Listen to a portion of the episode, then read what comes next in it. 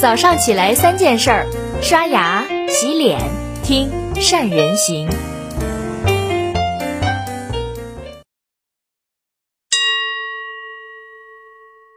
大家好，我是善人。今天是我们善人行陪伴您的第一千七百六十七天。众所周知，在金融市场里面，作为散户，资金少，力量也小，一不小心就容易被机构忽悠，而且割了韭菜。这点在电影《华尔街之狼》里面被刻画的淋漓尽致。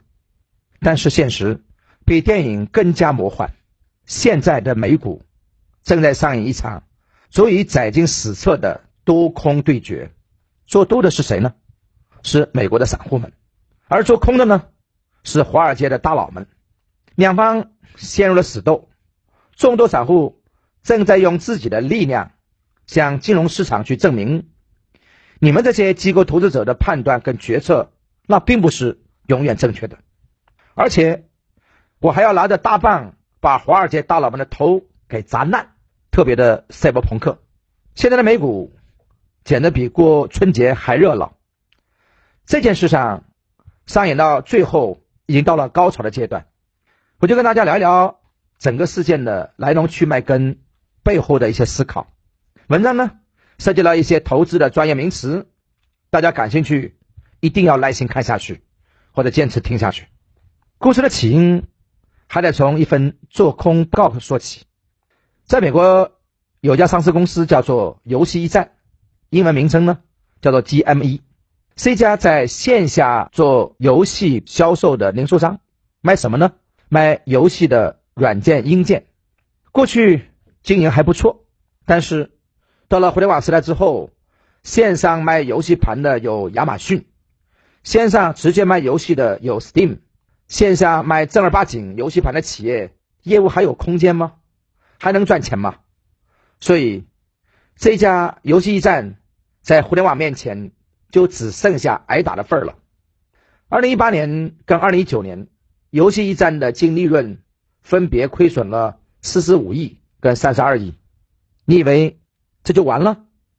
有句话叫做“福无双至，祸不单行”。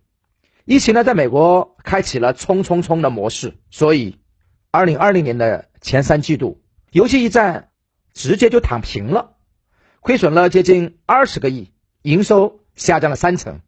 股价一直在两块钱上下徘徊，正当大家都觉得这家游戏驿站差不多快到了的时候，知名宠物电商切伟他的创始人赖安科恩开始不断的去买进游戏驿站的股票，竟然逐渐成为了第二大个人股东，而且进入了董事会。有了这样的懂得线上零售的互联网大佬的加入，就像给了游戏驿站赋能了。这下。天晴了，雨停了，我又觉得我行了。很多股民就在美国的一个论坛，类似于像贴吧这样的地方去进行讨论。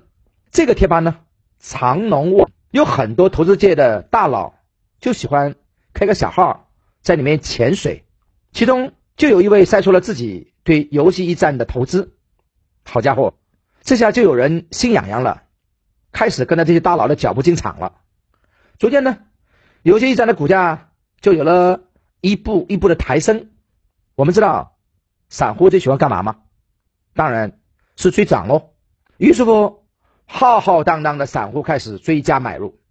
结果一天之后，也就是一月十九号，以看空股票闻名的香园突然发出了言论，说他们看空这家游戏驿站。香园是谁？是全球著名的做空机构之一，逼他聚集的。二十多家公司，有十六家企业，在被香园做空之后，一年之内股价跌掉了八成，更有其中七家被迫退市。可以这么说，谁被香园瞧上，不死也得扒层皮下来。而香园怎么看游戏驿站的呢？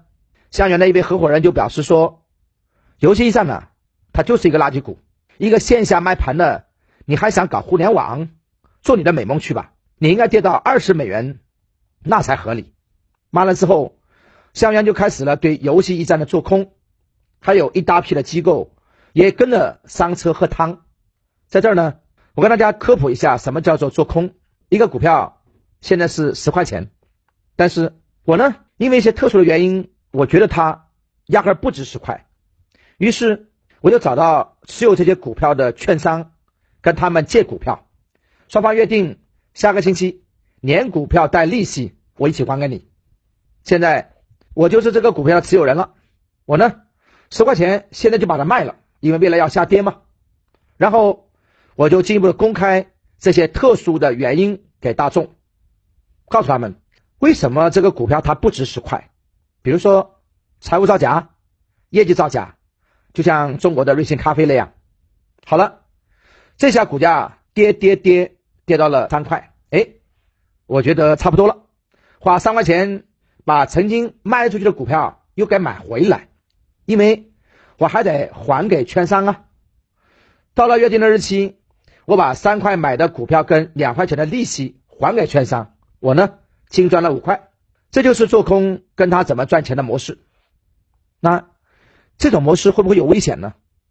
不仅巴菲特，很多投资人都说过，做空是最危险的投资行为，因为。做空你最多赚百分之一百，但是上涨是没有上限的，也就是说，十块的股票你跌到零，我除了给券商的利息，也就能赚百分之一百。但是，一旦这个股票它上涨了，谁都不知道它会涨到哪儿去。到了约定的日期，假设这个股票它涨到了一百，我就得花一百块钱把它买回来还给券商，这么。我卖出去是十块，买回来是一百，我不得赔了十倍吗？只要出现这样的情况，做空者就会发生难以估算的血亏。现在的美股就是这种情况。在十九号，香园发表了对游戏驿站的沽空。按道理来说，在掌握了信息渠道的专业机构的质疑之下，市场一定不怎么看好游戏驿站。但是，那些买了游戏驿站的散户们。他们不买账了，你们这些华尔街上的吸血鬼，天天都割韭菜不说，现在呢，我们刚刚吃了两口肉，你呢就想跑来把我的碗给砸了，怎么的？散户不是人，散户就不配做人？群情这样的散户们开始在论坛上结合，就一起捍卫自己的投资尊严。有钱的捧个钱场继续买入，没钱的捧个人场敲敲键盘摇起呐喊，这下子。事情大了，大家看看上面这张走势图，大概就知道了。这家公司的股票从四十块钱最高飙到了四百五十一块，股价直接拉了个满弓，翻了差不多十倍。你想想，做空机构的脸色该多难看呢？这下搞不好真的要亏十倍出去了。而要做空游戏驿站的香园，竟然出人意料的第一个投降了。他们呢，发表了一个声明，我给大家翻译翻译，大意是这么说的：没有哪个散户是像你们这么玩的，不老老实实的背个韭菜，还要来包团偷袭我们这样的专业机构。结果我大意了，没有闪，现在我不玩了，我赔钱回家了。这是投资界的一大耻辱，我记下了，我还报警了，报的还是 FBI，你们好自为之。香园投降之后。跟着伤员上车的那些投资机构全傻了，谁都没有预料到这些散户会抱团抬高游戏驿站的股价。根据 FactSet 的数据就显示，这帮华尔街之狼，他们可不是一般的贪婪，叫贪婪到了极致。前面跟大家解释过了做空的机制模式，那是一般的正常的做空。美国比较独特，它不太正常，不大对劲。因为它可以虚拟卖空，什么意思呢？你手里呢不需要持有任何股票，不需要借来借去还要去还，真的麻烦。直接呢，你就可以操作把股票卖出，只要在规定时间里面还回去就行了。你可以卖出比公司总股票数还要多的股票，所以游戏驿站的空头金额达到了股票总流通量的百分之一百四十，也就是说。这些做空股票的竟然加起来杠杆，比整个股票的总和还要高出了四成，空手套白狼都不足以形容，那简直就是空手套大象。有时候呢，我真的佩服这些人的贪婪。耶稣看了都要喊专业，所以这也激怒了很多散户。这是真的没把我们这些买了游戏驿站的散户当人看呢。而这个时候，世界首富马斯克也来凑热闹了。马斯克呢，没少逼这些空头机构们做空，对他们一直都深恶痛绝。马斯克发了一个 Twitter 支持那些散户们，表示说：“你们辛苦了，但是革命尚未成功，同志仍需努力，继续把游戏驿站冲到一千美金。我呢，带着他上火星。”散户们一听能上火星，坏了，超级加倍的按钮那就点起来了。随着空头们陆续的爆仓，游戏驿站多空对决的第一阶段以散户的全面获胜告终。空头们在本周前两个交易日的浮亏达到了五十九点七亿美元，大概相当于人民币三百八十六点四亿。而股价呢一路继续上涨，为了平仓，年内的损失。更是要高达九十二点九八亿美元，大概相当于人民币六百零一个亿。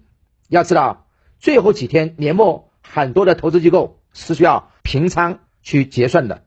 华尔街上的资本家们，什么时候受过这么惨重的损失啊？哪怕是零八年的次贷危机，二零二零年的疫情危机，华尔街的资本都只有赚没有亏的份儿啊。但是这一次，他们比平常压根就瞧不起的那些散户们给干趴下了。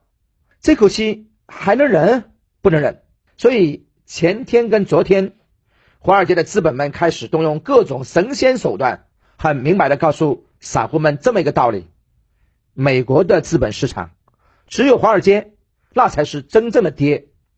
亏损，那只是一时的；赚钱，那才是永恒的。谁叫我们会魔法呢？什么是魔法？再看看华尔街的魔法，就是不让你散户买了。散户平常用的美国券商 Robinhood 上面，你直接找不到 GME 的股票，而且禁止买入股票，这等于直接把那个门给关了，还要把客人打一顿放放血。美国所谓的自由市场，那就是只允许州官放火，不许百姓点灯。不仅如此，散户们经常聚集去交流的论坛服务器还被关了。怎么样？现在言论自由也没了。GME 的股价直接一口气儿从四百四十五美金一天跌到了一百八十八美金，空头机构的金额原来只是股票流动总量的百分之一百四十，现在这个杠杆已经涨到了百分之两百五十，好一个自由市场！当然，这场对决还没结束，因为时差的关系，结果我们还不清楚。但是此刻已经打出了真火。空头机构铁了心要做空游戏驿站，证明市场的主导者是谁。散户们呢也不甘心被轻而易举的割了韭菜。同样，在这中间，也有大量的专业机构以及专业的投资者悄悄的混进了散户之间，带着散户们往前冲。他们的力量才是能够跟对空资本实现对冲的存在。也就是说，那些狼悄悄的披上了羊皮。混进了羊的中间，他们只是为了吃肉，才不管是狼的肉还是羊的肉。而整件事呢，其实最值得思考的是什么呢？为什么散户能够威胁到机构，甚至有机构会站在了散户的那一面？这就是互联网让工具跟信息发生了革命。过去的散户们怎么炒股的呢？站在股票交易大厅排队拿票取票。不要说实时交易，就连信息都是连蒙带猜的，这怎么去跟专业机构去玩呢？而股市里面最重要的是什么？是信息，信息差是股市赚钱的根本所在。一家公司的好坏需要深度的信息调研，信息的真伪也需要深度的还原跟思考。在过去，这些只是少数人的权利，凭借着信息差，他们可以肆意的收购散户。不需要付出任何代价，但是今天一切都不一样了。美股呢，可以实时展现在我的手机上，我只需要在手机软件的 APP 上轻轻那么一点，立马就可以实现动态交易了。而作为信息判断，各种专业资讯的工具，专业投资人都会在互联网上去分析各自专业领域的金融消息。就像我们三人行的宋子老师，就一直在三人行上给大家分享投资的理念跟价值。在过去，这些都是大众无法知道的，这是专属于投资机构的核心。但今天，互联网跟科技的进步，促进了信息的流通，工具的应用，普惠了所有人，也从中诞生了新的商机。新事物的诞生，往往是旧事物的疯狂跟灭亡。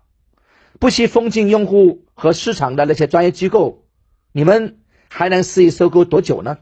好了，以上就是今天的三人行跟你分享的全部内容了。对美股散户对抗机构，各位你们怎么看呢？你认为最后的赢家又是谁呢？不妨在下面给我们留言评论。祝大家周末吃瓜愉快，也要记住跟随时代前进，不要挡在时代的前面。